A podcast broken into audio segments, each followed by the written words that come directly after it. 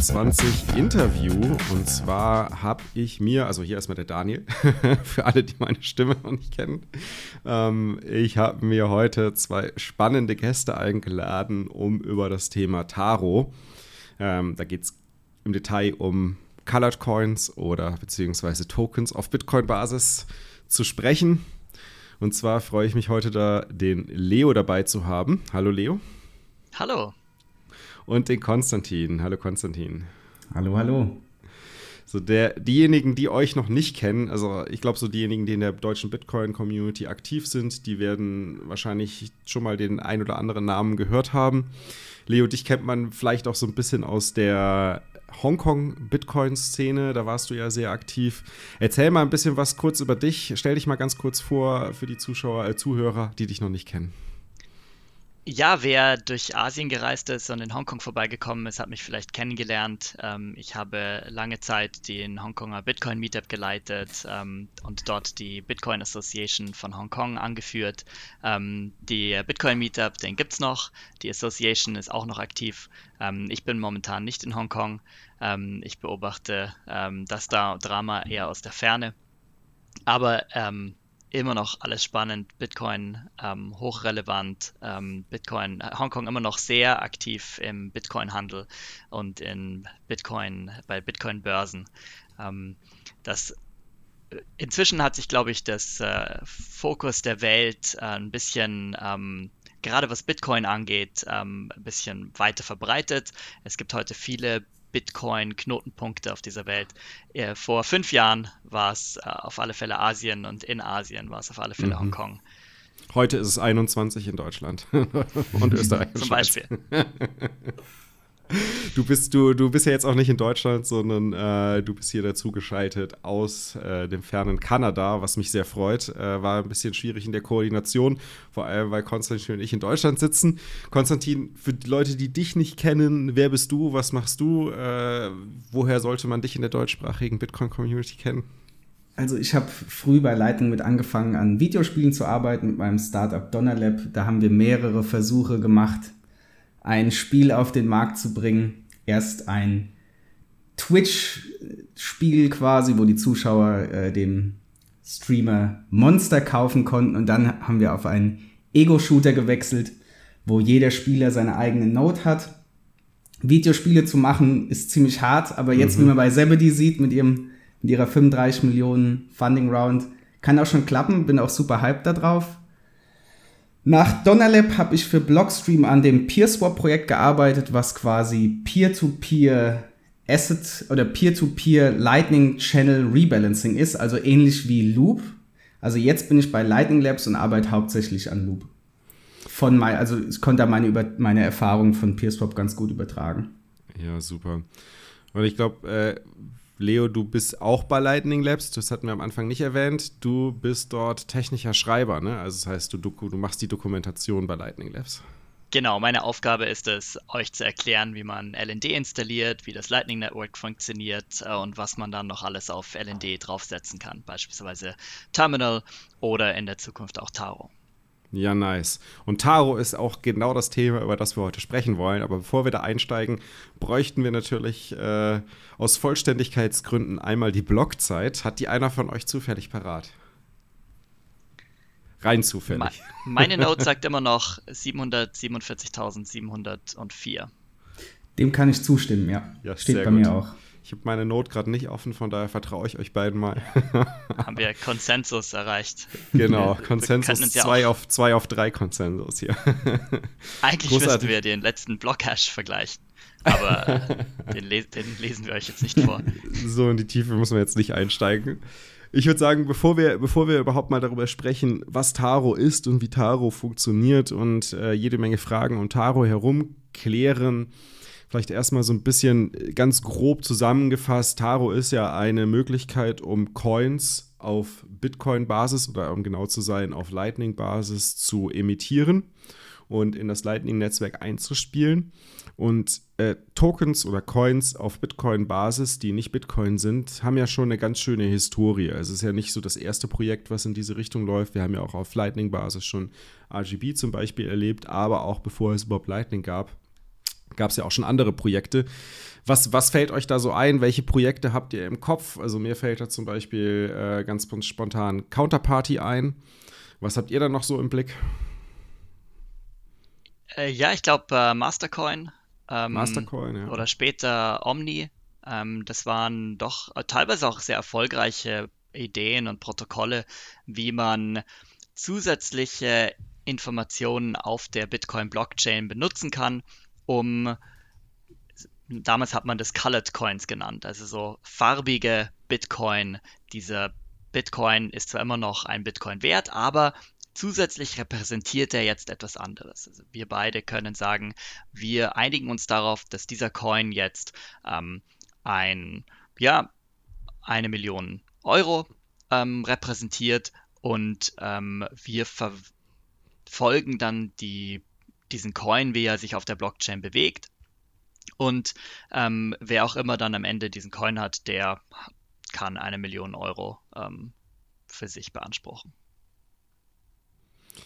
Jetzt ist es ja so, dass, dass äh, man das nicht einfach nur so, wenn man sich die Blockchain anschaut, sehen kann, sondern braucht natürlich auch einen Interpreter dafür oder ein, ein Interpretationsprotokoll beziehungsweise eine Software, die das Protokoll verstehen kann, um dann herauszulesen, hat sich da eigentlich ein Colored Coin bewegt oder waren das ja. einfach nur Bitcoins. Ne? Und das war auch eine große Limitation von solchen ähm, Protokollen, dass man das eben nicht sehr leicht auf dem Mobiltelefon machen konnte. Man musste die gesamte Blockchain auf äh, äh überprüfen und jeden einzelnen Block ähm, danach äh, durchsuchen, ob sich dieser Coin bewegt hat.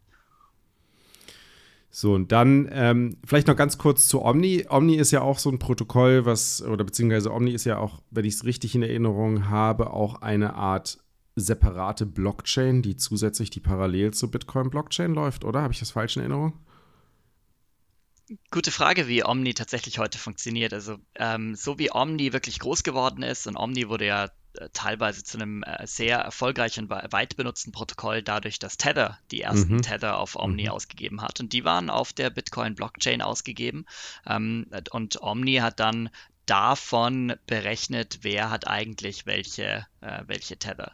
Ähm, das ähm, ist dann hat natürlich zu sehr viel so, ähm, ja, ähm, zu sehr viel Ressourcen ähm, verbraucht auf der Bitcoin-Blockchain, weswegen dann eine Tether-Transaktion auch immer mindestens so teuer war wie eine äh, Bitcoin-Transaktion. Und dadurch, dass noch extra Informationen jedes Mal auf die Blockchain geschrieben werden mussten, ähm, war der, hat sich die Kapazität noch weiter verringert und die äh, Kosten sind noch weiter raufgegangen.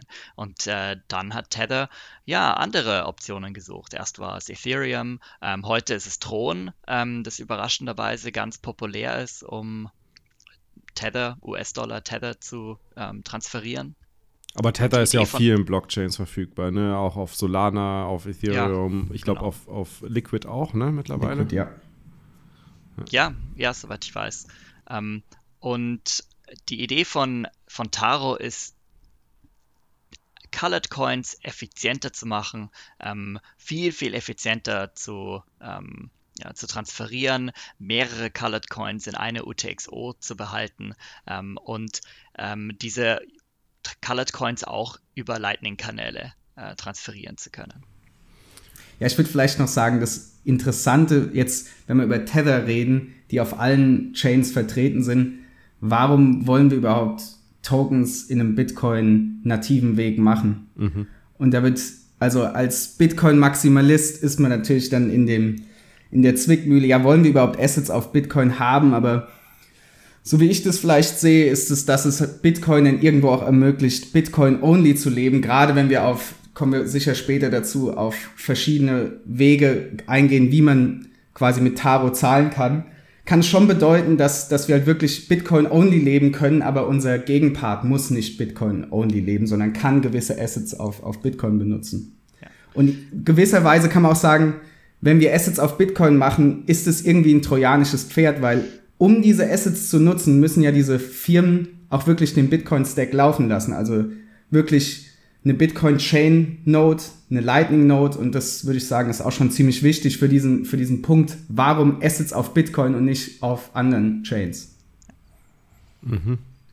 Langfristig erwarten wir uns natürlich, dass Bitcoin ähm, schon auch noch die zuverlässigste Blockchain äh, ist und bleibt ähm, und dass diese, äh, dass es einfach äh, groß, von großem Vorteil ist, wenn man einen Token hat auf einem sehr zuverlässigen System, ähm, jetzt zum Beispiel im Vergleich zu Solana oder im Vergleich zu Tron, ähm, wo ja doch die Befürchtung ist, dass da jederzeit irgendwelche Bugs geben könnte, ähm, wie es ja auch oft schon in, in Solana gesehen wurde, oder dass man eine Blockchain einfach ausschalten könnte. Und bei Bitcoin hat man sozusagen ein ein, ein neutrales Protokoll, ähm, das äh, auch ähm, ja, die, die Vorteile hat, dass niemand Bitcoin kontrolliert und dass niemand dann auch dieses Protokoll ähm, kontrolliert oder monopolisieren kann.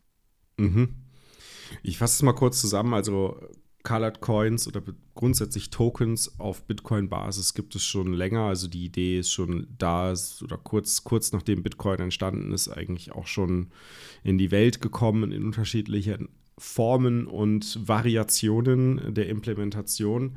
Bisher hat sich das Ganze natürlich hauptsächlich on-chain abgespielt und Taro ist jetzt eine, ein Ansatz von Lightning Labs, also der Firma, für die ihr beiden arbeitet, um ja, Colored Coins bzw. Tokens in das Lightning-Netzwerk hineinzubringen oder auf das Lightning-Netzwerk hinauf zu hieven und damit äh, genauso wie wir das bei Bitcoin-Transaktionen haben, sozusagen Blockspace einzusparen auf der Main-Chain. Habe ich das so richtig zusammengefasst?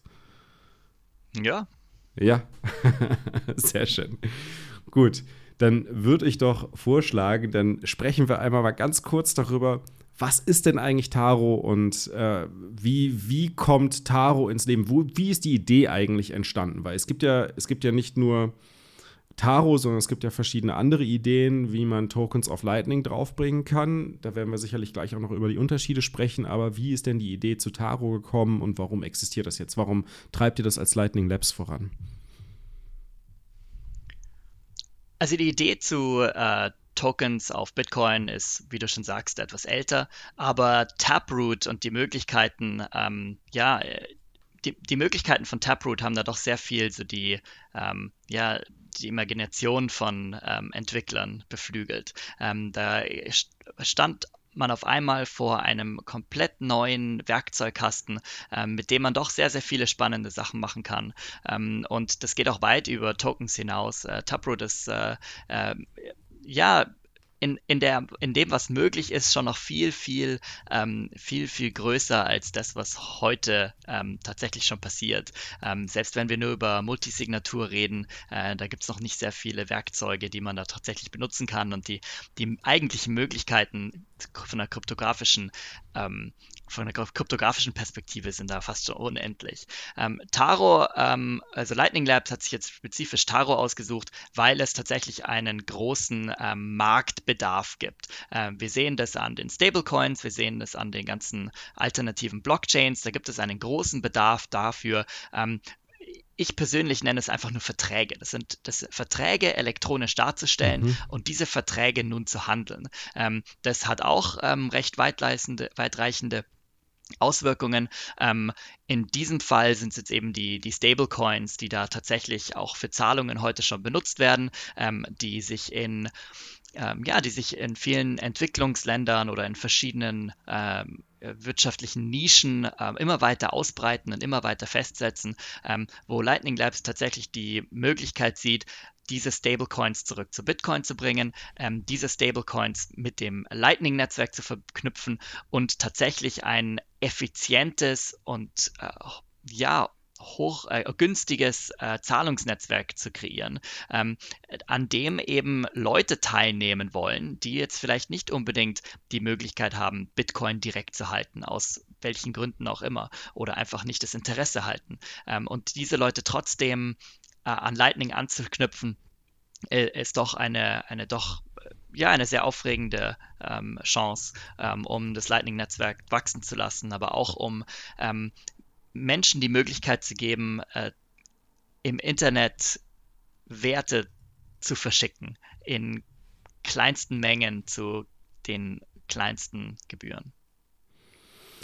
Jetzt, äh, um meine Frage nochmal so ein bisschen zu spezifizieren, das ist ja, also es gibt ja viele verschiedene Ideen, wie man das realisieren kann. Also du hast es gerade schön beschrieben, der Markt fragt eigentlich danach und es gibt ja schon verschiedene Antworten dazu.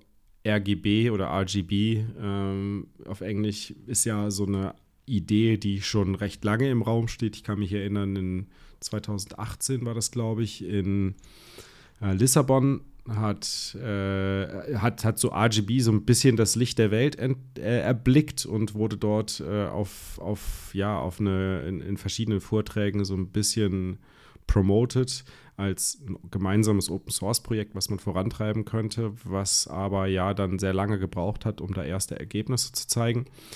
Was unterscheidet jetzt Taro zum Beispiel von RGB und warum hat sich Lightning Labs zum Beispiel nicht, nicht dem Thema RGB angenommen und äh, das Protokoll gemeinsam mit, mit weiterentwickelt?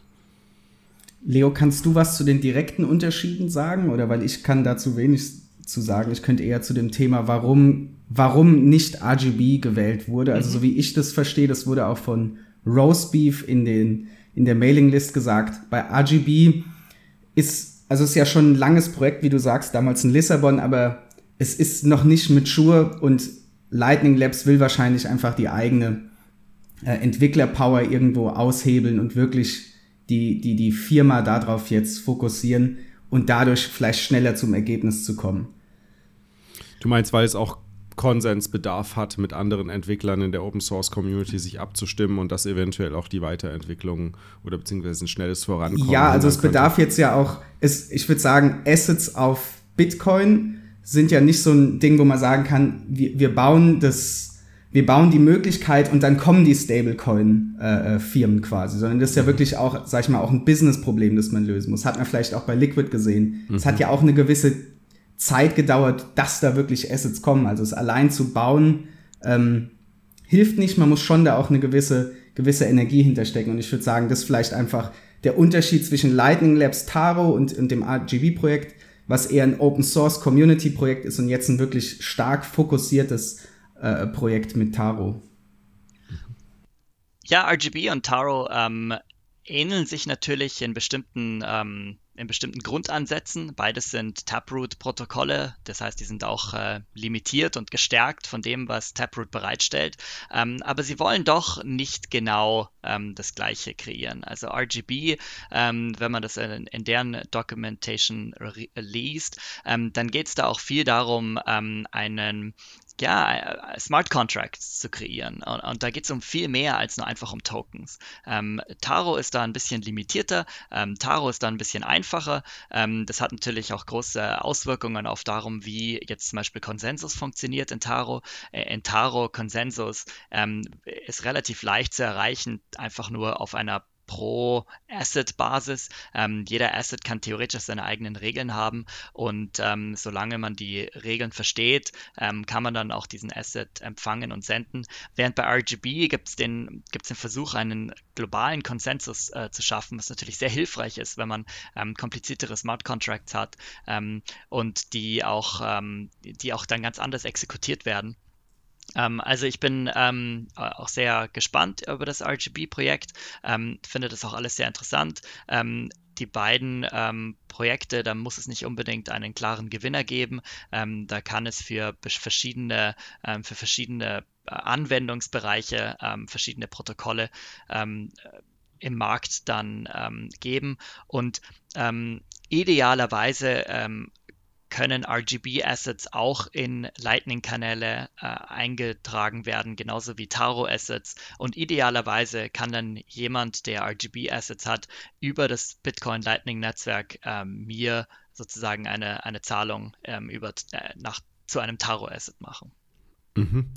Jetzt ist ja, es ist ja zum Beispiel äh, RGB auch nicht der einzige Ansatz neben Taro, Stablecoins oder beziehungsweise grundsätzlich Tokens auf Lightning drauf zu hieven. Es gibt ja auch noch, wir haben eben schon drüber gesprochen, das Omni-Protokoll.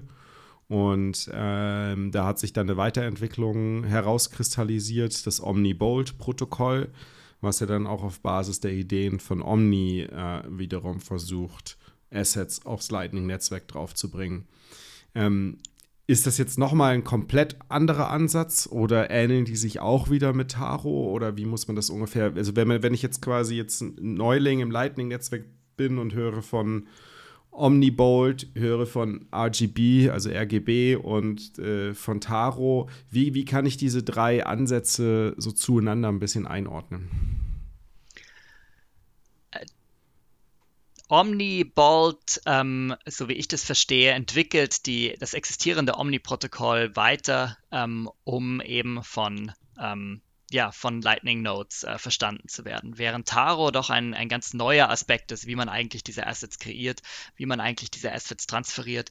Mhm, okay. Taro hat den Vorteil, dass es noch viel, viel effizient sein kann, effizienter sein kann als, äh, als Omnibolt, hat aber den Nachteil, dass es natürlich ein komplett neues Konzept ist, ähm, das auch erst ähm, ganz neu implementiert werden muss. Das heißt, wenn ich jetzt äh, zum Beispiel Omni verwenden möchte, dann muss ich wahrscheinlich den Token erstmal on-chain issuen, während ich hingegen bei Taro den Token direkt im Lightning-Netzwerk issuen kann. Das ist also Zum Beispiel, jetzt, ähm, aber äh, äh, vielleicht viel wichtiger, dass man im Taro, dass man in Taro mehrere Tokens in einer UTXO kreieren kann. Ähm, und diese UTXO kann dann gleichzeitig mhm. auch ein Lightning-Kanal sein. Ähm, oder dass eine UTXO ähm, auch für mehrere, ähm, mehrere Accounts ähm, äh, verantwortlich ist. Ähm, was so ein bisschen das Konzept von, was ist eigentlich custodial oder non-custodial, ein bisschen auseinanderzieht, weil es so einen mhm. Mittelraum schafft. Ähm, ich, könnt, ich könnte beispielsweise der ähm, der, ja, in, in, in, der Kontrolle einer UTXO sein, aber die Taro-Assets, die in dieser UTXO drinnen sind, gehören eigentlich anderen. Und jetzt kann ich nicht diese Taro-Assets ähm, überweisen, ohne die Zustimmungen, ohne die Signaturen der eigentlichen Account-Halter ähm, zu haben. Aber dadurch, dass ich immer noch diese Taproot UTXO kontrolliere, ähm, kann ich beispielsweise Settlements Time limitieren ähm, oder könnte doch ähm, ja, die Transaktionen verhindern. Ähm, das ist so ein bisschen so ein Mittelgrund, ähm, der für Scaling sehr, sehr spannend ist. Also gerade wenn es darum geht, ähm, möglichst viele Taro-Assets in eine UTXO zu halten, ähm, dann ähm, ist es viel, viel effizienter als alle anderen ähm, äh, Protokolle, die vorgeschlagen oder schon implementiert wurden. Ähm, hat aber, ha, ähm, hat, ja, stellt aber die Frage, ähm, was sind das eigentlich für Assets? Ähm, was sind so die, das, diese Threat Models mhm. äh, von den Leuten, mhm. die diese Assets behalten? Ähm, und ähm, ja, und am Ende natürlich stellt der, fragt der Markt es nach, stellt der Markt es zur Verfügung. Das wird von dem Protokoll ja nicht definiert. Nee, genau. Aber ich will es fürs, fürs Verständnis auch nochmal hinzufügen. Also Taro hat ein On-Chain Footprint, also es ist jetzt nicht ein reines Lightning-Protokoll. Okay. Also das darf man, darf man nicht vergessen. Also wir haben On-Chain-Transaktionen, wir haben UTXOs und was Taro aber kann, ist besonders viele Transaktionen auch in einzelnen Transitions oder einzelnen neuen UTXOs äh, äh, darzustellen. Was jetzt zum Beispiel bei Colored Coins mit Op-Return nicht ging. Also da hattest du ein Skalierungsproblem. Wir müssen ein Op-Return machen pro Transaktion und Taro kann viele Transaktionen auch bündeln. Was, wie Leo schon sagt, aber auch dann andere Trust Assumption Assumptions hat. Mhm. Das heißt aber, man könnte auch, äh, also ich meine, es muss ja immer ein Issue eines solchen Tokens geben, aber wenn ich das so raushöre, dann kann auch ein äh, solches UTXO zum Beispiel über eine Multisig ähm, oder beziehungsweise MÜSI in dem Fall, ne? ähm, also eine, eine Taproot Multisignature-Vertrag äh, in die Wege geleitet werden, sodass dass der Issuer nicht nur eine einzelne Person sein kann oder ein einzelner Keyholder, sondern auch multiple Keyholder sein können. Ja. Genau, man kann sogar unterscheiden zwischen dem eigentlichen, der eigentlichen UTXO, die hat ja, ähm, ja Multisignatur-Komponenten und den eigentlichen Taro-Accounts in dieser UTXO. Und die können auch wieder Multisignatur-Komponenten ähm, haben. Oh, okay. ähm, also da, da ähm, das kann äh, recht Das heißt, der Halter von den, der Halter von den Token oder die Halter von den Tokens können auch genau, in einer Multisignatur-Konstellation genau, ja. zusammenkommen. Wir können ja die beiden Extreme definieren. Ähm, das eine Extrem ist, dass ähm, du für mich einfach die ganzen, du, dir gehört die UTXO und die ganzen Taro-Assets in dieser UTXO gehören auch dir, auch wenn du sie eigentlich mir versprochen hast. Und das andere Extrem ist, dass ich die UTXO selber kontrolliere. Ich habe den Taproot-Key dazu und mir gehören diese Taro-Assets. Dazu habe ich auch den Schlüssel. Aber dazwischen ähm, gibt es ein recht breites Spektrum, ähm, in wie jetzt eigentlich diese, ja, diese, diese Custody äh, gelöst werden kann. Ähm, je nachdem, ob man jetzt ähm, eher vor Zensurangst hat oder eher von ähm, von Konfi ähm, Konfiszieren von Assets ähm, kann das sehr, ähm, ja, kann das sehr äh, praktisch werden, gerade wenn es darum geht, ähm, Gebühren zu reduzieren und den On-Chain-Footprint ähm, zu minimieren. Äh, wir können uns beispielsweise vorstellen, dass eine Exchange, ähm, die ja bereits Assets für ihre Kunden hält, ähm, nur eine einzige Transaktion macht, ähm, alle 10 Minuten oder jede Stunde oder vielleicht auch nur einmal am Tag, um so eine Art ähm, set, internen Settlement ähm, bereitzustellen zwischen den eigentlichen Kunden. Ähm, das heißt, die Kunden, ähm, die die benutzen ihre Wallet, um sozusagen bei der Exchange ihren Taro-Transfer anzumelden. Ähm, sie sagen, bitte überweis doch meine 10 US-Dollar auf das folgende Konto und die Exchange sagt dann ja, ähm, das ist jetzt in unserem, äh, in unserem eigenen Taro-Mempool und die nächste Batch geht raus bei Block ähm, 747.710 ähm, und zu dieser, in diesem Blog wird dann eine einzige Transaktion veröffentlicht, in der alle Taro-Überweisungen von allen Kunden, und das können ja äh, zigtausende oder Millionen sein, einfach zusammengeführt werden in eine Transaktion. Ähm, das wäre so ein bisschen ein Extrem dafür, wie man ähm, doch sehr, sehr viele Taro-Überweisungen ähm, in einer UTXO bundeln könnte. Ähm, während das andere Extrem wäre, dass jeder seine eigene UTXO hat ähm, und diese UTXO ähm, sozusagen dann äh, veröffentlicht oder updatet, wann auch immer, wann auch immer eine Transaktion stattfindet. Oder diese UTXOs dann nutzt, um Lightning Channels aufzubauen. Okay, wo wir dann zum spannenden Part jetzt kommen, und zwar, wie funktioniert denn das Ganze? Also, ich gehe mal davon aus, ich muss, äh, also nochmal vielleicht nochmal ganz kurz, ein, einen Schritt nochmal ganz kurz zurück. Und zwar, wenn wir, wenn wir darüber sprechen, Tokens zu issuen oder Tokens ähm, auf die Bitcoin-Blockchain und das Lightning-Netzwerk zu entlassen, dann gibt es immer, also es kann nicht funktionieren, ohne dass es eine Entität gibt, die diese Tokens issued. Das heißt, es gibt immer in irgendeiner Art und Weise irgendjemanden, der dieses Issuing vornehmen muss und in den ein gewisses Vertrauen existieren muss, richtig? Genau. Wie definierst du Vertrauen? Ja, also zum Beispiel, wenn ich jetzt äh, sage, also das beste Beispiel, was wahrscheinlich jetzt jeder kennt, ist Tether. Also wenn jetzt Tether sagt, ich möchte äh, Tether auf über Taro sozusagen in das Lightning-Netzwerk einspielen, dann ist ja ein gewisses Vertrauen in die Firma hinter Tether vorhanden, dass hier ein Backing oder zumindest in irgendeiner Art und Weise, ansatzweise eine, eine Treasury vorhanden ist, die diesen Token stabil hält und dafür sorgt, dass der in Anführungsstrichen, sage ich mal, gebackt ist. Genau, also wenn du Echtwelt Counterparty Risk hast, hast du auf jeden Fall. Aber zum Beispiel kannst du auch mit Taros Assets erstellen, die du nicht, äh, wo du nicht wieder neue Assets von derselben äh, Gattung, sage ich mal, vom, vom selben Typ herstellen kannst, minden kannst. Also, und auch wenn du dann ein Taro UTXO besitzt, ist kein Trust dann mehr in den originalen Minter, dass der irgendwie die das zensieren kann. Das heißt, du kannst auch einen Token schaffen, der nicht, der nachdem er initial einmal geissued wurde, nicht mehr angefasst werden kann, nicht mehr von der Menge erweitert werden kann, auch nicht genau, mehr in ja. irgendeiner Art und Weise manipuliert werden kann. So wie man das auch von Smart Contracts auf Ethereum zum Beispiel kennt. Ja. Okay. Gut, dann zur Funktionsweise. Also, wenn ich das nutzen möchte, ähm, dann, also ich meine, aktuell kann ich es noch nicht nutzen. Es gibt noch keine Möglichkeit, das zu nutzen, vermutlich. Soon TM? Soon TM, okay. Wenn ich das dann irgendwann machen möchte, wenn es dann möglich ist, dann muss ich wahrscheinlich auch Taro auf meinem Node installieren, oder?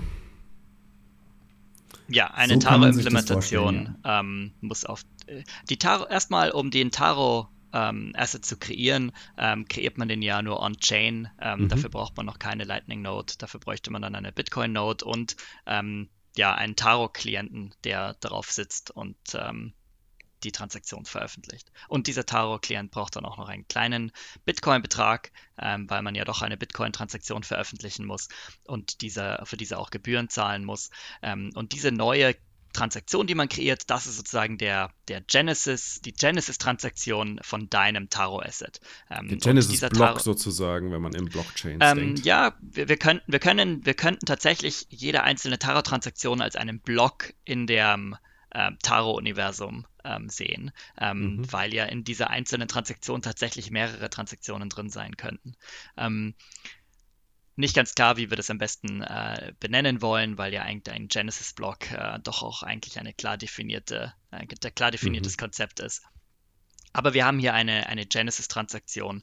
Diese Genesis-Transaktion ähm, ist wichtig für alle, die in der Zukunft jemals ähm, diesen ähm, ja, dein Asset überweisen wollen, weil über diese Genesis-Transaktion definiert man sozusagen den Asset. Es gibt ja keine Möglichkeit, ähm, da irgendwie jemanden zu, daran zu hindern, einen USD-Coin zu kreieren. Die könnten ja alle USD-Coins heißen. Mhm. Ähm, aber es gibt eben die Möglichkeit, dass nur du ähm, diese Genesis-Transaktion hast ähm, und jetzt sozusagen sagst, ich gebe hier meinen USD-Coin aus, ähm, der hat die folgende Genesis-Transaktion und wir können dann alle auf der Blockchain ähm, nachschauen, gab es diese Transaktion überhaupt. Dann bin ich als der, als der Issuer auch dafür verantwortlich, dann äh, das Business sozusagen, wie du es eben so schön beschrieben hast, auszubauen, also dafür zu sorgen, dass hier eine Nutzung stattfindet. Und das basiert natürlich auch darauf, wie sehr wird diesem Issuer vertraut und dass, äh, dass der Issuer existiert oder wer das ist, kann dann entsprechend über die Genesis-Transaktion nachvollzogen werden. Das heißt, wenn ja. jetzt jemand anderes daherkommt und sagt, nee, ich bin's aber, ich mache jetzt hier eine neue Genesis-Transaktion und nenne das genauso, dann wäre das wiederum ein separates Asset. Man könnte es, man könnte es ganz klar unterscheiden von dem ursprünglichen Asset, was von dem ursprünglichen Issuer ähm, in das Netzwerk eingebracht wurde. Genau. Okay. So, jetzt brauche ich dann aber, um das auf Lightning transferieren zu können, dann noch einen Lightning-Node und vermutlich auch eine Möglichkeit, interpretieren zu können, was denn dort für Informationen oder beziehungsweise überhaupt erstmal eine Möglichkeit, nicht zu interpretieren, sondern diese Informationen überhaupt erstmal ins Netz, Lightning-Netzwerk einspielen zu können. Auf der gegenüberliegenden Seite braucht es dann wahrscheinlich jemanden, der diese Informationen auch interpretieren und auswerten kann und nachvollziehen kann. Das ist eine Taro-Transaktion und ein Coin, der dort ja. versendet wurde, korrekt? Ja. Ähm, also idealerweise kommuniziert dieser Taro-Klient nicht nur mit deiner Bitcoin-Node, sondern auch mit einer Lightning-Node. Ähm, und die ähm, Lightning-Node akzeptiert einen ganz regulären Bitcoin-Channel, ähm, aber die Taro-Node weiß nun, dieser, dieser Bitcoin-Channel der repräsentiert auch ein oder mehrere Taro-Channels. Das heißt, wenn ich jetzt äh, eine Taro-Transaktion erhalte und nicht einen Taro-Node laufen lasse, zusätzlich zu meinem Bitcoin und zu meinem Lightning-Node, dann kann ich auch nicht verstehen, dass dort ein Token ankommt. Genau, und ähm, es ist dann gar nicht möglich, diesen Token auch überhaupt zu empfangen. Ähm, also es wäre okay. in, in, Taro, dadurch, dass ähm, du mir ja deine Taproot-Adresse geben musst, um ähm, oder wir eine Taproot Multisignatur-Kanal kreieren, ähm, musst du bereits über Taro Bescheid wissen und auch im Vorhinein sozusagen allen, ja, allen Asset-Überweisungen quasi zustimmen oder vorbereiten.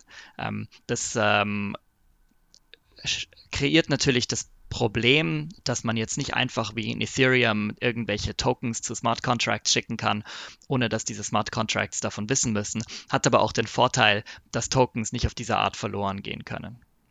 Das heißt, ich muss quasi einen neuen Channel eröffnen. Das heißt, ich muss einen, einen Taro-Channel zwischen demjenigen, der den, den Token sendet und demjenigen, der den Token empfängt. Sagen wir jetzt mal eine One-to-One-Beziehung muss es quasi erstmal einen zwei Parteien geben, die gemeinsam einen Channel eröffnen, in dem Taro Assets mhm. transferiert werden können. Ja.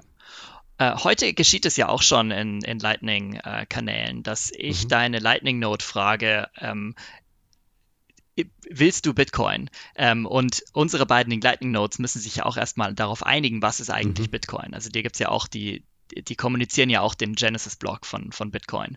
Ähm, und in der, mit Taro äh, müsste dann meine Lightning Node sozusagen fragen, willst du auch den folgenden Asset? Willst du auch einen USD-Kanal? Willst du auch einen Euro-Kanal? Willst du auch mhm, einen ähm, Yen-Kanal? Ähm, und wir müssen diese, diese Kanäle alle erstmal definieren über ihre eigentliche Genesis-ID. Ähm, ähm, und das ist natürlich dann ein bisschen äh, vielleicht auch manuelle Konfiguration. Also ähm, vielleicht, wenn man eine Wallet ähm, im App Store oder Google Play Store runterlädt, dann klickt man einfach die, die Knöpfe und die Wallet hat sozusagen so voreingestellt, was sind jetzt eigentlich die beliebtesten Stablecoins, äh, während jetzt bei so einer voll Open Source ähm, über LND-Node ähm, würde man wahrscheinlich erstmal eingeben, ich will jetzt die folgenden, ähm, die folgenden Assets, ähm, bin ich bereit, Kanäle zu empfangen ähm, und die definiere ich dann über die ganzen äh, Genesis-IDs.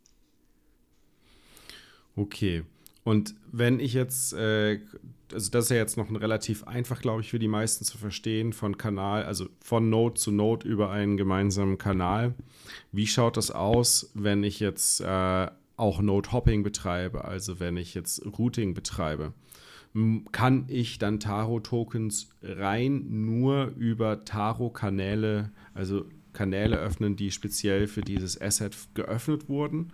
Oder kann ich auch Taro-Tokens über das klassische Lightning-Netzwerk, äh, also über klassische Lightning-Kanäle versenden? Also so wie es bisher gedacht ist, ist erstmal nicht so, dass du, dass es quasi ein Taro-Routing-Netzwerk geben wird. Mhm. Es wird kein US-Dollar-Netzwerk geben und dann ein separates Euro-Netzwerk.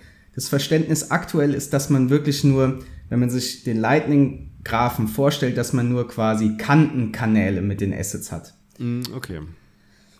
Das hat nämlich jetzt ziemlich coole Eigenschaften, dass man wirklich, also quasi du sendest dann, du bist jetzt ein Randkanal und du sendest einfach US-Dollar an deinen nächsten Channel-Partner, weil ihr habt einen Taro US-Dollar-Kanal mhm. und du bekommst ein Invoice irgendwo aus dem Lightning-Netzwerk und du musst quasi mit deinem direkten Channel-Partner ausmachen, hey, wie viel US-Dollar muss ich dir schicken, damit du dieses Bitcoin-Payment weiterleitest in das Lightning-Netzwerk. Also jetzt wird quasi jede Randnode, die quasi diese Kanten, diese Taro-Kantenkanäle hat, wird wie zu so einem Mini-Exchange. Weil die akzeptieren ein Taro-Asset, die müssen natürlich sich dann auch über Exchange Rates Gedanken mhm. machen und können das dann ins normale Bitcoin Lightning Netzwerk weiterschicken. Das heißt, ich muss auf der Senderseite mit einem Node verbunden sein, wo ich einen Taro-Kanal über ein bestimmtes Asset habe und ich muss auf der Empfängerseite mit einem äh, Node verbunden sein, wo ich auch quasi sozusagen einen Taro-Kanal für dieses spezielle Asset habe. Genau. Das muss aber auch nicht dasselbe Asset sein. Also jetzt in meinem Beispiel war jetzt zum Beispiel, ich will US-Dollar senden an einen, an einen an eine Bitcoin-Node, die nur Bitcoin akzeptiert. Mhm.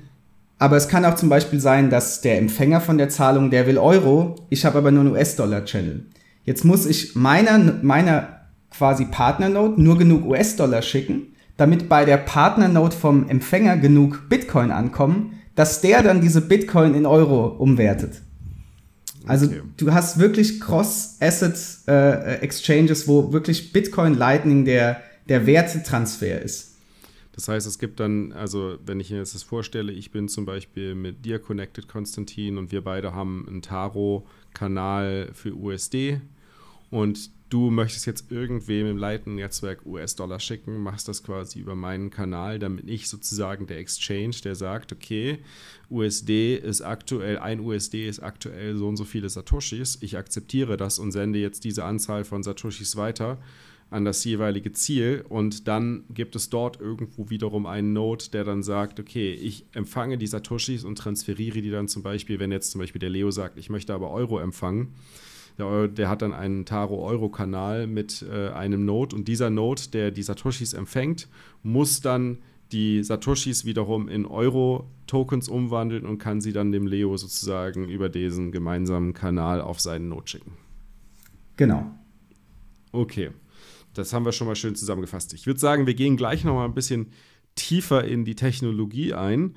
Bevor wir das machen, würde ich sagen, schauen wir uns mal ein bisschen die Use Cases an. Was, was, wofür kann man denn sowas verwenden. Also ich meine, wenn so eine Firma wie Lightning Labs sich überlegt, wir stecken da Ressourcen rein, ist wahrscheinlich auch nicht gerade wenig Ressourcen, die da rein investiert werden, dann gibt es da sicherlich auch ganz klare Anwendungsfälle äh, im Blick. Ich meine, die offensichtlichsten sind natürlich ähm, Fiat Stablecoins, also US-Dollar, Euro.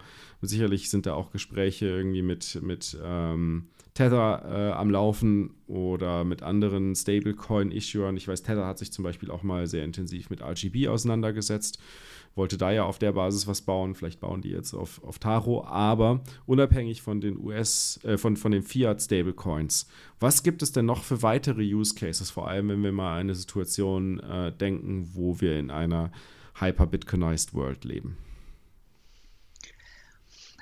Die wir sehen bereits ein paar erfolgreiche Lightning Wallets, die das Lightning-Netzwerk nur dafür verwenden, um zu senden und zu empfangen, ähm, die aber eigentlich äh, den Bedarf der Benutzer äh, erfüllen wollen, US-Dollar zu halten. Äh, beispielsweise äh, Strike ist eine sehr populäre mhm. Wallet, Chivo ist eine sehr populäre Wallet. Ähm, die ähm, Benutzer wollen US-Dollar halten, sie wollen ihre, äh, ihr ihr Erspartes oder auch einfach ihre zukünftigen Ausgaben ähm, sehr, ja, sehr stabil in, in, in US-Dollar halten, wollen aber trotzdem den Vorteil haben, über das Lightning-Netzwerk ähm, mit einem globalen Zahlungssystem äh, verbunden zu sein. Ähm, und äh, das hat doch sehr äh, offensichtliche Vorteile, ähm, denn jetzt kann jemand, der eine, ähm, es Cash App ist auch ein gutes Beispiel. Ähm, jemand, der so eine Wallet hat, ganz einfach jede Lightning Invoice zahlen. Ähm, mhm. Mit ähm, Taro ähm, kann dieses Modell noch ein bisschen ähm, fragmentierter werden und die einzelnen Bausteine, diese einzelnen, ähm, äh, ja, diese, diese einzelnen Komponenten von so einer Wallet können dann zu ganz unterschiedlichen unabhängigen Produkten ähm, äh, ge äh, gebaut werden. Heutzutage so etwas wie ähm, Cash App zu bauen ist ähm, doch sehr, sehr ähm, schwer, weil man verschiedene Lizenzen braucht, weil man dann geografisch restriktiert ist, weil mhm. man eine eigene mhm. Wallet bauen muss, weil man eine mhm. eigene Exchange aufbauen muss.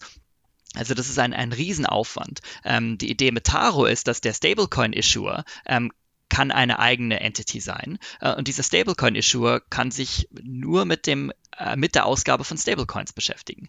Ähm, dann kann es eine, eine Exchange geben, das ist wieder ein unterschiedlicher äh, Marktteilnehmer. Ähm, diese Exchange ähm, alles, was die macht, ist einen Marktpreis ähm, determinieren zwischen dem Stablecoin und zum Beispiel Bitcoin.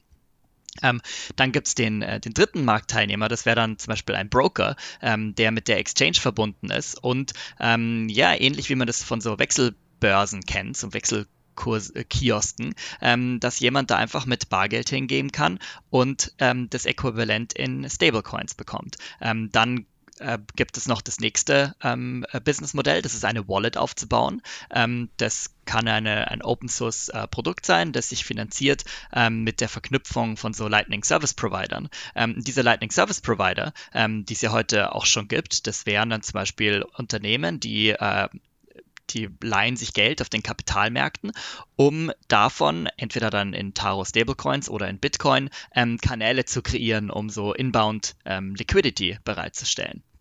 Und wenn wir jetzt diese ganzen, ähm, diese ganzen unterschiedlichen Unternehmensmodelle oder, oder Geschäftsmodelle in eines zusammenfassen müssten, ähm, dann hätten wir kaum einen Markt. Wir hätten kaum, wir hätten große, ähm, schwer angreifbare Konzerne. Ähm, mhm. Wenn wir es aber alles in kleine Einzelteile ähm, unterteilen, ähm, dann haben wir einen lebendigen Markt, in dem jeder ähm, rauskommen kann und sagen, ich kreiere jetzt nur einen Stablecoin und der, dieser Stablecoin, ähm, ich bin ein, ich bin zum Beispiel, ich habe Vertrauen in meiner Community, ich lebe in einem in einem kleinen Dorf, ähm, wo mich jeder kennt. Ähm, und ich habe ein, ein großes Haus aus, äh, aus Stein ähm, mit einem tiefen Keller und einem äh, dicken Tresor. Und ich bin jetzt der Stablecoin-Issuer ähm, für meine Gemeinde. Ähm, die Leute kommen zu mir, geben mir Bargeld, ich überprüfe die Echtheit des Bargelds, lege es in den Tresor und gebe einen Stablecoin aus. Ähm, das kann mein Geschäftsmodell sein. Äh, das kann komplett unterschiedlich sein von der Person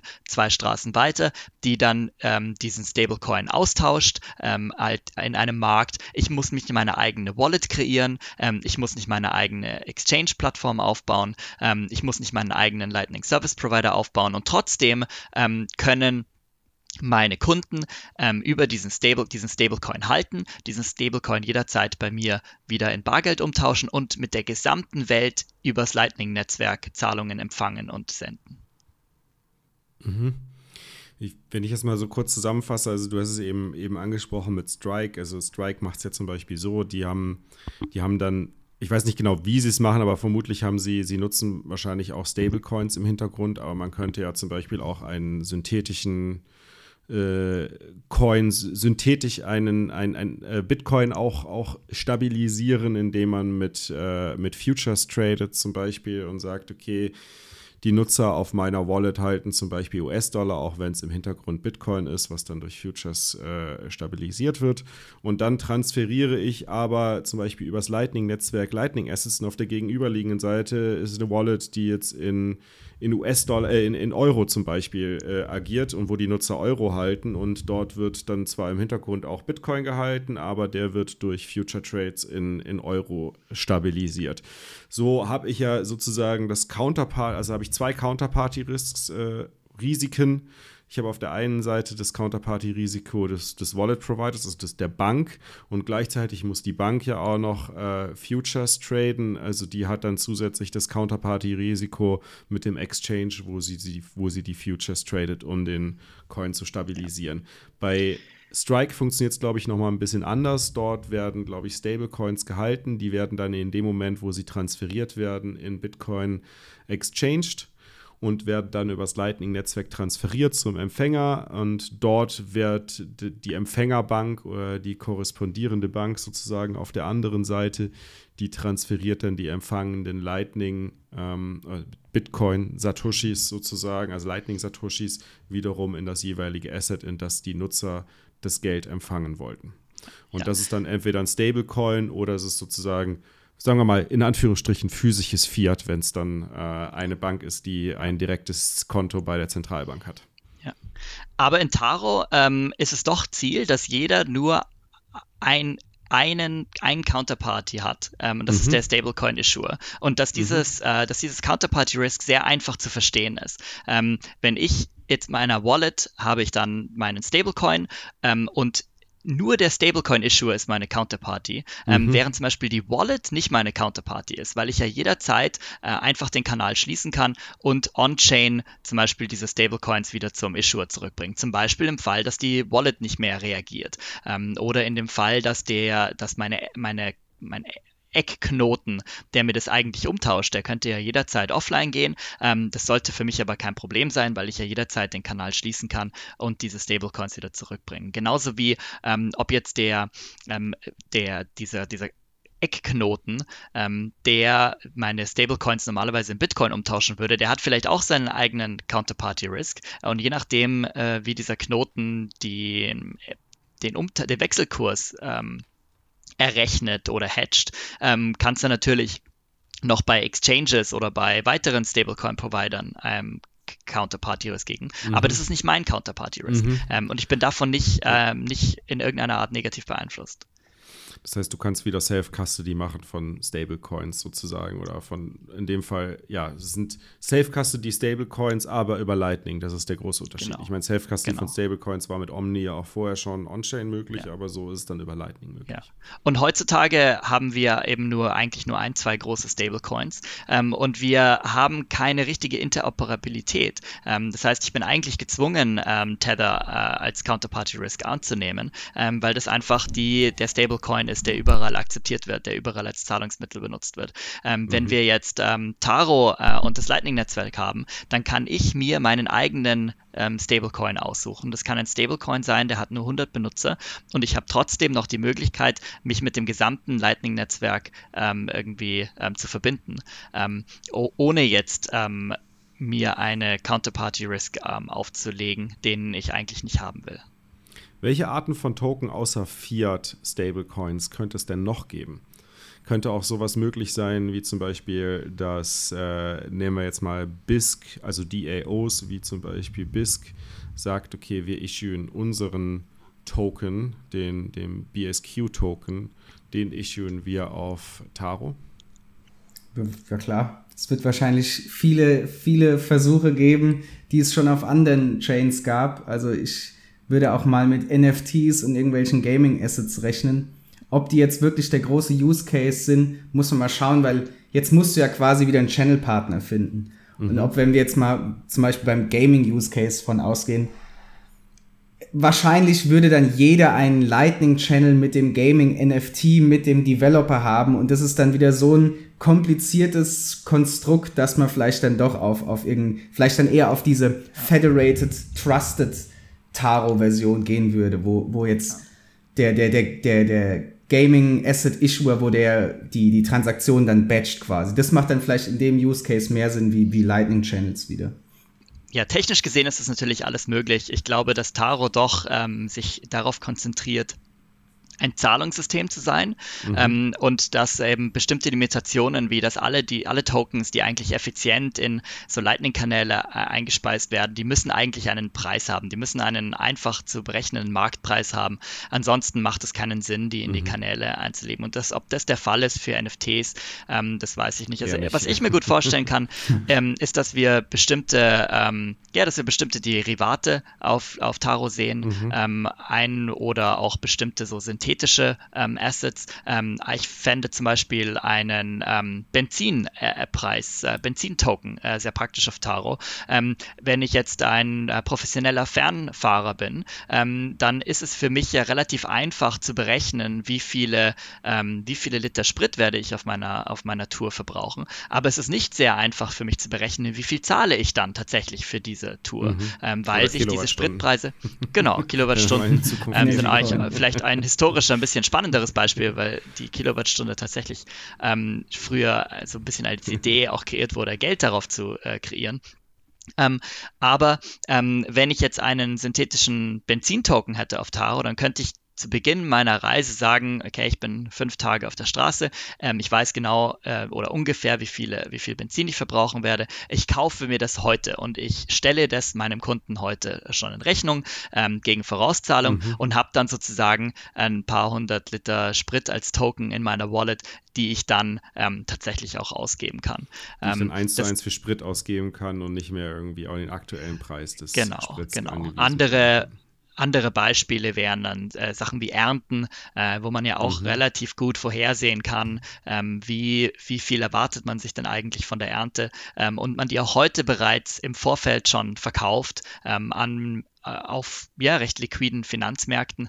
Ähm, das könnte man über, über Tower Assets auch gut äh, setteln. Jetzt ist es wahrscheinlich so, dass dann nicht dann ein Bauer sagt, okay, ich mache das, sondern die tun sich wahrscheinlich dann in einer Konstellation zusammen, in einer Art Community-Bank oder die Genossenschaften, als die gibt's, oder so. Die gibt's genau, heute Genossenschaft, schon. die, die dann als Fediment auftritt zum Beispiel. Genau. Äh, okay. So wie das ja eigentlich historisch auch alles gewachsen ist. Also die, die Reifeisenkassen, das sind ja eigentlich Genossenschaften, das sind ja eigentlich mhm. Bauerngenossenschaften.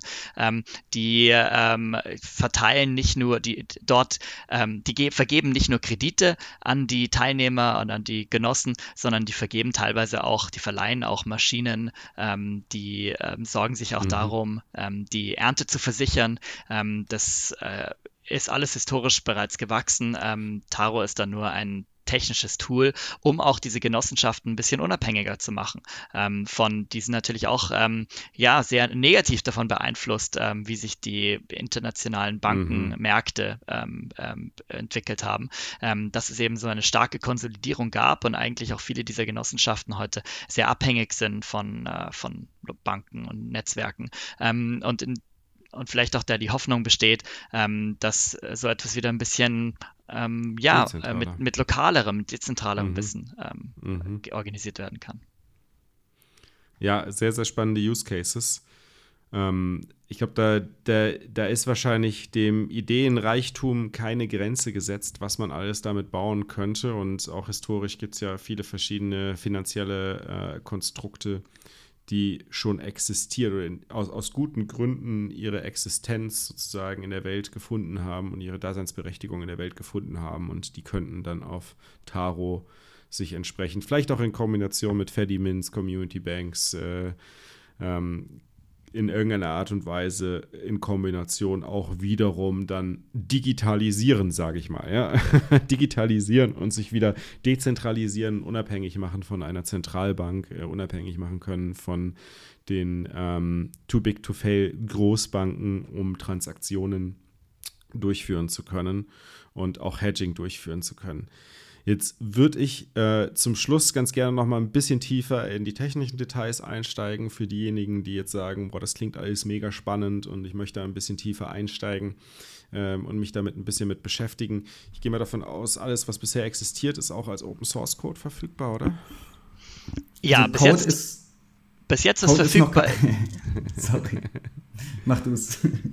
Was bis jetzt verfügbar ist, ist das Protokoll. Ähm, also man kann das Protokoll genau nachlesen. Wir haben eine, ähm, erstmal eine ähm, doch ein bisschen einfach zu verstehende Erklärung des Protokolls und dann gibt es das eigentliche Protokoll in Form von ähm, mehreren Bips ähm, dieses Protokoll ähm, wird gerade implementiert. Ähm, dieses Protokoll kann auch von anderen implementiert werden. Da muss es nicht nur einen Go-Klienten geben, da kann, äh, man kann es auch ähm, für, ja, in was auch immer die beliebten Plattformen sind, ähm, eigene ähm, Klienten geben. Also das ist alles äh, wie dann die einzelnen Klienten, ob wie die dann Open Source sind oder nicht, ähm, ist dann natürlich ähm, dem einzelnen Entwickler ähm, mhm überstellt. Aber die Idee ist schon, dass das Open Source Klienten sein sollen, auf die man dann auch leicht aufbauen kann, ähm, die man auch lokal äh, laufen lässt. Ähm, und ähm, wenn ähm, und wenn es dann Closed Komponenten gibt, dann nur im, im Sinne von Services, ähm, die bereitgestellt werden und nicht im mhm. Sinne von, von Code, der da monopolisiert wird. Konstantin? Nee, ich kann da nichts hinzufügen. Also der Code ist noch nicht äh, äh, verfügbar, aber das ist wie, wie alles zu TM. Okay. Das heißt, äh, momentan, wenn ich jetzt Entwickler bin, kann ich sowieso noch nicht viel bauen. Also ich müsste darauf warten. Entweder ich baue meine eigene Implementation vor dem Protokoll oder ich müsste darauf warten, dass, dass eine der Implementationen, vermutlich gibt es momentan hauptsächlich von Lightning Labs den Ansatz, eine Implementation zu bauen. Wisst ihr von weiteren Firmen, die noch den Ansatz fahren, eine Implementation zu bauen? Also ich nicht. Also von den großen äh, Stablecoin-Issues gibt es sehr, sehr viel Interesse. Wir arbeiten da jetzt nicht spezifisch mit irgendjemandem zusammen, ähm, aber ähm, es ist doch die Erwartung da, dass auch die Firmen, die da viel Kapital mitbringen werden, die da viel Know-how mitbringen werden, die auch die eigentlichen Business-Use-Cases darauf aufbauen werden, ähm, dass die auch zu diesen, äh, dass die entweder ihre eigenen Klienten äh, haben oder auf den Open-Source-Klienten ähm, darauf aufbauen und auch ihre ja, auch ihre Contributions dann äh, veröffentlichen. Okay. Jetzt, äh, ich weiß jetzt nicht, wie weit ihr die Fragen beantworten könnt, aber schauen wir mal ein bisschen in das Technische noch tiefer rein. Wir haben ja sozusagen eben schon von einem Genesis-Block gesprochen.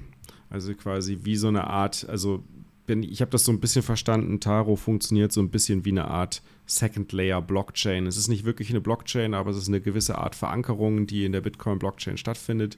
Und in diesem, in diesem, ähm, oder dadurch, dass jede Transaktion an die vorherige gekoppelt ist, entsteht ja wie so eine Art Chain. Also es ist eine Art Blockchain, wo der, wo der, der, der Hash der jeweils vorherigen Transaktion in der Folgetransaktion verarbeitet ist, richtig? Ja.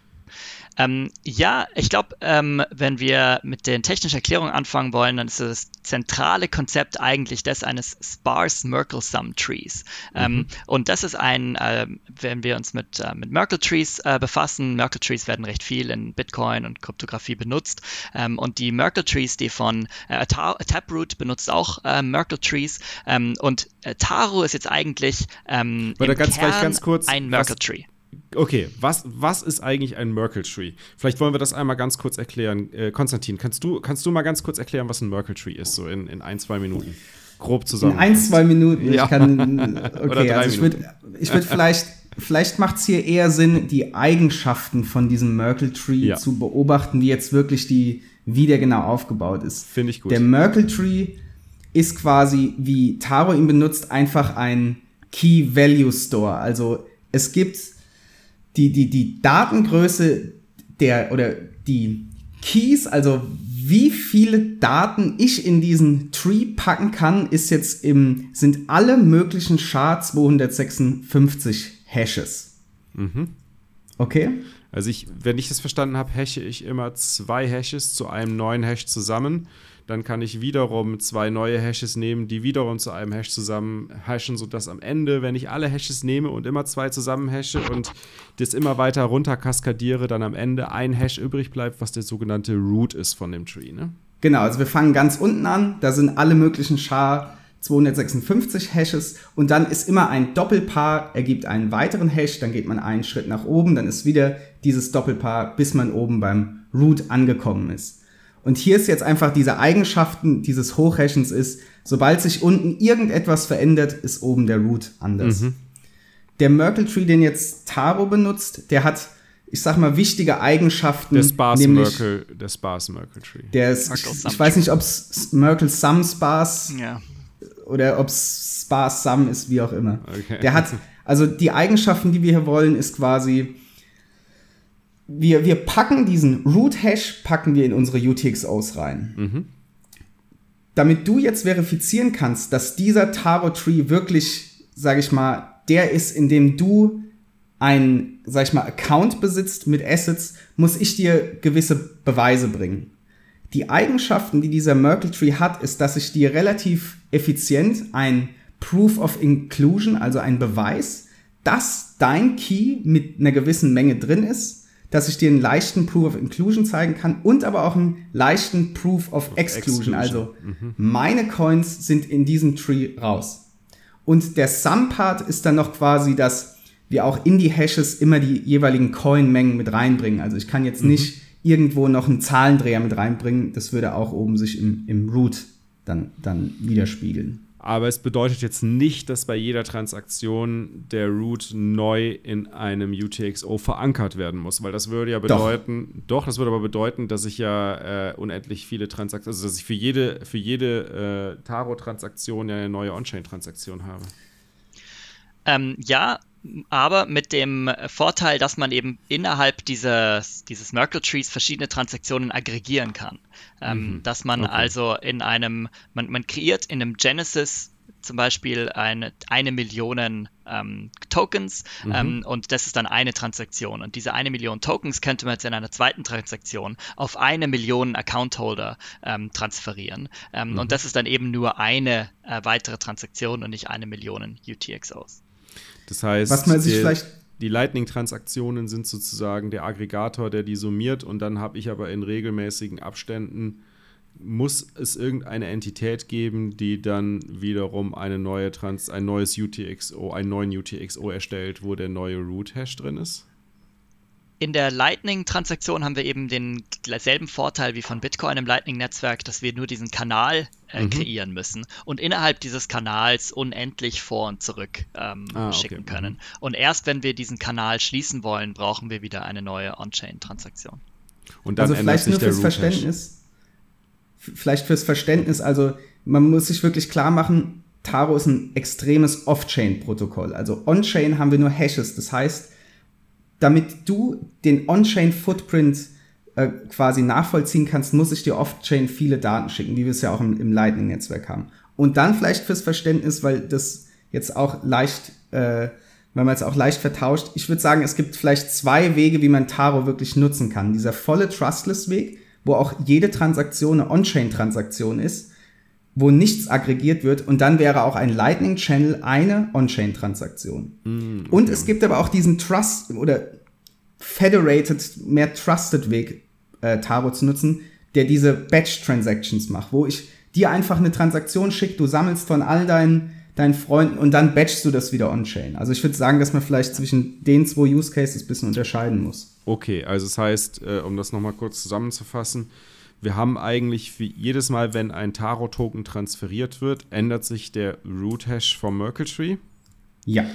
So, aber ich kann die aggregieren, die Transaktionen, entweder über einen Lightning-Channel, so wie ich das von Bitcoin auch her kenne, oder ich kann sie aggregieren über eine Art Community Bank, wie zum Beispiel eine Fedimint, wo ich äh, ganz viele verschiedene Transaktionen sammle und dann batche, so wie man das eigentlich auch vom, vom äh, Bitcoin-Batching her kennt. Ne? Also wenn, äh, wenn Exchange eine Auszahlung macht, äh, oder auch jetzt, wenn wir uns zum Beispiel Pocket Bitcoin anschauen, die einmal am Tag eine Auszahlung machen oder zweimal am Tag eine Auszahlung machen, wo sie dann äh, gleich tausende von Transaktionen in einen UTXO reinpacken. Und wenn man natürlich selber auch mehrere wenn man natürlich selber mehrere Assets hat, dann kann man die auch in der eigenen UTXO batchen, ohne dass man dort jetzt irgendwie ähm, etwas feder federated äh, okay. äh, Zugang geben muss. Ähm, also idealerweise hat jeder Taro-Benutzer nur eine Taro UTXO. Und diese Taro UTXO wird natürlich dann immer ähm, transferiert, wenn eine Transaktion stattfindet, aber da können auch mehrere Transaktionen ähm, drin passieren. Okay. Das heißt, wenn ich zum Beispiel einen Channel close, dann äh, muss dann ich geht es wieder zurück in dieselbe UTXO zum Beispiel. Okay. Das bedeutet aber, dass, dass jeder Taro-Nutzer seine, seinen eigenen Root-Hash vom Merkle Tree hat? Du musst viele Daten speichern. Also du musst quasi, mhm. wenn, wenn ich dir jetzt Assets schicke, muss ich dir die Beweise schicken, dass meine Assets draußen sind und die musst du auch dir wieder speichern, dass du die auch der nächsten Party, der du die Assets im Trustless-Weg ausschickst. Also du hast immer, du musst immer quasi der anderen Party beweisen können. Zur Transaktion die genau, ja. Können. Okay. Und die also musst, wirklich, du musst du vorhalten. Wenn du sie verlierst, genau. dann äh, ja. hast du ein Problem, diese Asset, das Asset noch weiter zu verwenden. Genau, und dafür gibt es, also das ist im technischen Dokument, das kann man sich sicher da mal durchlesen, da gibt es dann das Konzept der Universes, denen man halt diese Proofs schicken kann, damit sich die auch andere Partys abholen können. Also das ist quasi, ich sag mal, wie ein Block Explorer. Oder sowas. Ja, ja, so kann man es vielleicht vorstellen. Oder so eine Art ähm, Mempool. Ja, genau, ja, Mempool, Bücherei. Bücherei Was ist dann deren ja. Businessmodell? Warum würden die so viele das, Daten speichern? Also die, die Asset-Issuer sind wahrscheinlich sehr incentivized, das äh, zu. Das zu tun, damit mhm. das Asset einfach stabil ist, aber man kann natürlich auch sagen, hier will ich, ich gebe dir die Proofs bis zum Genesis Point äh, für 100 Satz. Mhm. Kann man sich sicher beides vorstellen. Interessant. Ähnlich wie er ähm, sich ähnlich wie er sich auch das Lightning-Netzwerk so ein bisschen entwickelt. Ähm, wer hat jetzt eigentlich das Interesse, die ganzen, den ganzen Graph zu behalten? Ähm, natürlich hat man selbst das Interesse, den, den Graph ähm, zu, zu kennen und dann ähm, hat man auch das Interesse, die eigenen Graph-Updates äh, mhm. weiterzugeben. Ähm, und so ähnlich könnte man in Taro erwarten, dass ich natürlich meine ganzen Beweise, die ich brauche, um das zu transferieren, auch selber haben will, wenn ich es kann. Ähm, aber ich auch die äh, weitergeben will. Ähm, theoretisch ähm, wäre es ja schon möglich, ähm, die auch rein so perfekt Peer-to-Peer -Peer nur zu transferieren. Also an sich habe ich ja alle Proofs, die ich gebraucht habe, um den Asset äh, zu verifizieren, als mhm. ich ihn bekommen habe mhm. ähm, und könnte deswegen auch diese ganzen Proofs bereitstellen, wenn ich ihn weitergebe. Ähm, mhm. Und ob das dann auch Punkt, tatsächlich ja. auch in der, in der Praxis ähm, so gemacht wird, hängt von davon ab, wie groß die tatsächlich sind, wie die Bandbreite ist, ähm, ob wir überhaupt eine Peer-to-Peer-Verbindung haben wollen oder wenn, wenn, wenn du mir deine Taro-Adresse schickst und ich dann dir Taro schicke, ähm, könnten wir natürlich eine Peer-to-Peer-Verbindung vielleicht übers Tornetzwerk herstellen und ich schicke dir diese ganzen Proofs ähm, aber vielleicht ähm, ist es doch äh, vielleicht auch ähm, ein bisschen vorteilhafter, gerade für mobile Klienten, ähm, gerade für Smartphones, ähm, dass es da irgendjemanden ähm, gibt dazwischen, so als Art Mempool, von dem du dann du die äh, Proofs unabhängig bekommst. Und Oder auch einfach offline receiven ist ja derselbe Use Case. Du willst ja nicht, dass beide Partys online sein müssen, dass du einer Person, die du irgendwann mal eine Adresse geschickt hast, dass du dann die Proofs dir abholen kannst. Also mhm. dafür brauchst du auch die Universes. Mhm, guter Punkt, ja. Ja, ähm, ich, ich, also ich finde es mega spannend. Wir haben jetzt, glaube ich, hier, was das Technische angeht, nur an der, an der absoluten Oberfläche gekratzt und da kann man jetzt noch viel tiefer gehen. Wir sind aber jetzt schon bei einer Stunde und ja, acht Minuten ne, ungefähr. Von daher würde ich sagen, wir lassen das für heute mal sein, aber wir werden mit Sicherheit noch eine zweite Folge machen, nämlich soon TM, ne? Genau. Würde ich sagen. Also sobald, äh, sobald wir dem Launch etwas näher kommen, werden wir nochmal eine Folge dazu machen. Und äh, ich würde sagen, wenn ihr Fragen, also liebe Hörer, wenn ihr Fragen habt, wenn ihr Wünsche habt, worüber wir nochmal sprechen sollten, äh, sollen wir lieber ins Technische tiefer nochmal eingehen, sollen wir lieber in die Use Cases eingehen, sollen wir in das Ökonomische eingehen, lasst uns das gerne wissen, kommt gerne auf mich zu, kommt auf die 21 Crew zu. Wir sammeln das alles und dann werden wir soon, TM, nochmal äh, eine, eine weitere Folge zu dem Thema machen, äh, denn das Thema wird uns mit Sicherheit in naher Zukunft noch viel beschäftigen. Ähm, Leo äh, und Konstantin, vielen, vielen Dank, dass ihr heute mit dabei wart und dass ihr euch die Zeit genommen habt, das Konzept ausführlich zu erklären. Ich würde sagen, vielleicht jeder von euch noch ein Schlusswort. Was, was gibt es Wichtiges zu beachten? Was sollte jeder Zuhörer jetzt mit auf den Weg nehmen? Das Lightning-Netzwerk wird äh, noch viel, viel größer werden. Ähm, das Lightning-Netzwerk wird star stark anwachsen. Für die Bitcoin-Fans äh, heißt es, dass wir noch viel einfacher Lightning-Zahlungen erhalten können und senden können. Ähm, für die, die eigentlich ähm, ähm, ne, äh, und es wird viele Leute andere geben, die am Lightning-Netzwerk teilnehmen, einfach nur, weil sie Zahlungen machen wollen, nicht unbedingt, ähm, weil sie jetzt Bitcoin brauchen. Bitcoin verwenden wollen, ja. Ja, das wäre auch mein Schlusswort. Also für, das hört sich jetzt alles nach Shitcoinery an, aber für Bitcoin-Maximalisten ist es wirklich was Gutes. Es ist Opt-in. Es gibt mehr On-Chain-Fees. Es gibt mehr Lightning-Routing. Man kann Bitcoin-only leben, wenn auch Merchants nur Euro und US-Dollar wollen. Mhm, also auch für mhm. Bitcoin-Maximalisten könnte das, das wirklich Vorteile bringen. Mhm. Ja. Sehr nice. Ja, vielen, vielen Dank und dann würde ich sagen, bis zum nächsten Mal. Einen schönen Abend äh, bzw. Tag, wann auch immer ihr das gerade hört. Ciao, ciao. Ciao. Ciao. Das ist Apriko-Shopping, maximal toxisch, Anti-Blackrock-Shit, sogar die Sorten, die wir tragen, haben oranges Topping. Warren Buffett denunziert uns in den Medien, entgegnet dem Checkner deine finanziellen Privilegien. Deren Geld verantwortlich für blutige Kriege, jede stupide Krise, easy, die wollen und will Ludwig von Mises. Stacke die Sets auf der Bitbox, Dollar Cost Average ist lock. Das ist kein Run, das ist ein Marathon und zwar ganz im Flipflop. Das hier ist nichts für paar Jahre, das geht über Dekaden, Milliarden des früheren Adels übertragen im Rahmen. Es ist Zeit für den Wandel, Zeit, dass wir handeln, handeln so wie wie Aprikomedia mit dem nächsten Bundle. Ah, heute Nacht werden die Uhren auf Blockzeit umgestellt. 2G in meiner Welt steht nur für gesundes Geld. Hier geht's nicht um Rolex mit niedlichen Steinen besetzt. Hier geht's um Hoddle Codex und niedrige Zeitpräferenz. 2021, 40% neuer Money Supply. Comedy-like, eins ist sicher, Fiat Money will die. Die Kurse toben nur nach oben, grobe Prognosen durch falsche Bodennoten. Geschaffen von den Lotsen der Logen, große Verbote drohen, die wird dir oben holen. Wir stoßen die ins Bodenlose, MMTler drohen Tote. Die denken, dass es erst zu Ende mit ihrem Ende ist. Doch ihr Ende hat bereits nur neu begonnen mit Genesis.